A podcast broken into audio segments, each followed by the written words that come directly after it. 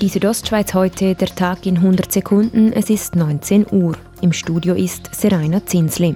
Das Bündner Gesundheitsamt hat eine Corona-Fallhäufung an Schulen im Oberengadin festgestellt. Wie es in einer Mitteilung des Kantons heißt, sind die Primarschule Grevas in St. Moritz, das Gymnasium der Akademie in Jadina in Sameden und die kaufmännische Berufsschule Oberengadin betroffen. Mehrere Lehrpersonen befinden sich in Isolation und mehrere Klassen in Quarantäne. Auch im nächsten Jahr gibt es keine Higa in Chur.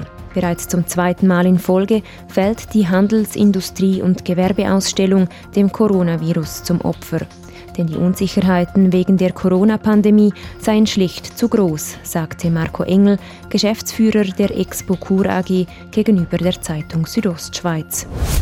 Wegen des starken Regens sind an mehreren Orten in Graubünden Rüfen niedergegangen. Die Hauptstraße in Bergell, die Italien mit dem Oberengadin verbindet, musste aus Sicherheitsgründen für zwei Stunden gesperrt werden. Zudem seien im ganzen Kanton, außer im Churer Rheintal und im Prättigau, Keller mit Wasser vollgelaufen, wie Polizeisprecher Roman Rüeg auf Anfrage sagt. Die Feuerwehren seien im Einsatz gewesen. Der Verband Lehrpersonen Grabünden hat eine neue Präsidentin.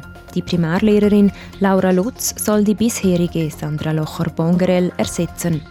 Die 33-jährige Kurerin Laura Lutz ist seit drei Jahren Mitglied der Geschäftsleitung des Verbands und seit fünf Jahren in der Fraktionskommission Primar, wie es in einer Mitteilung heißt.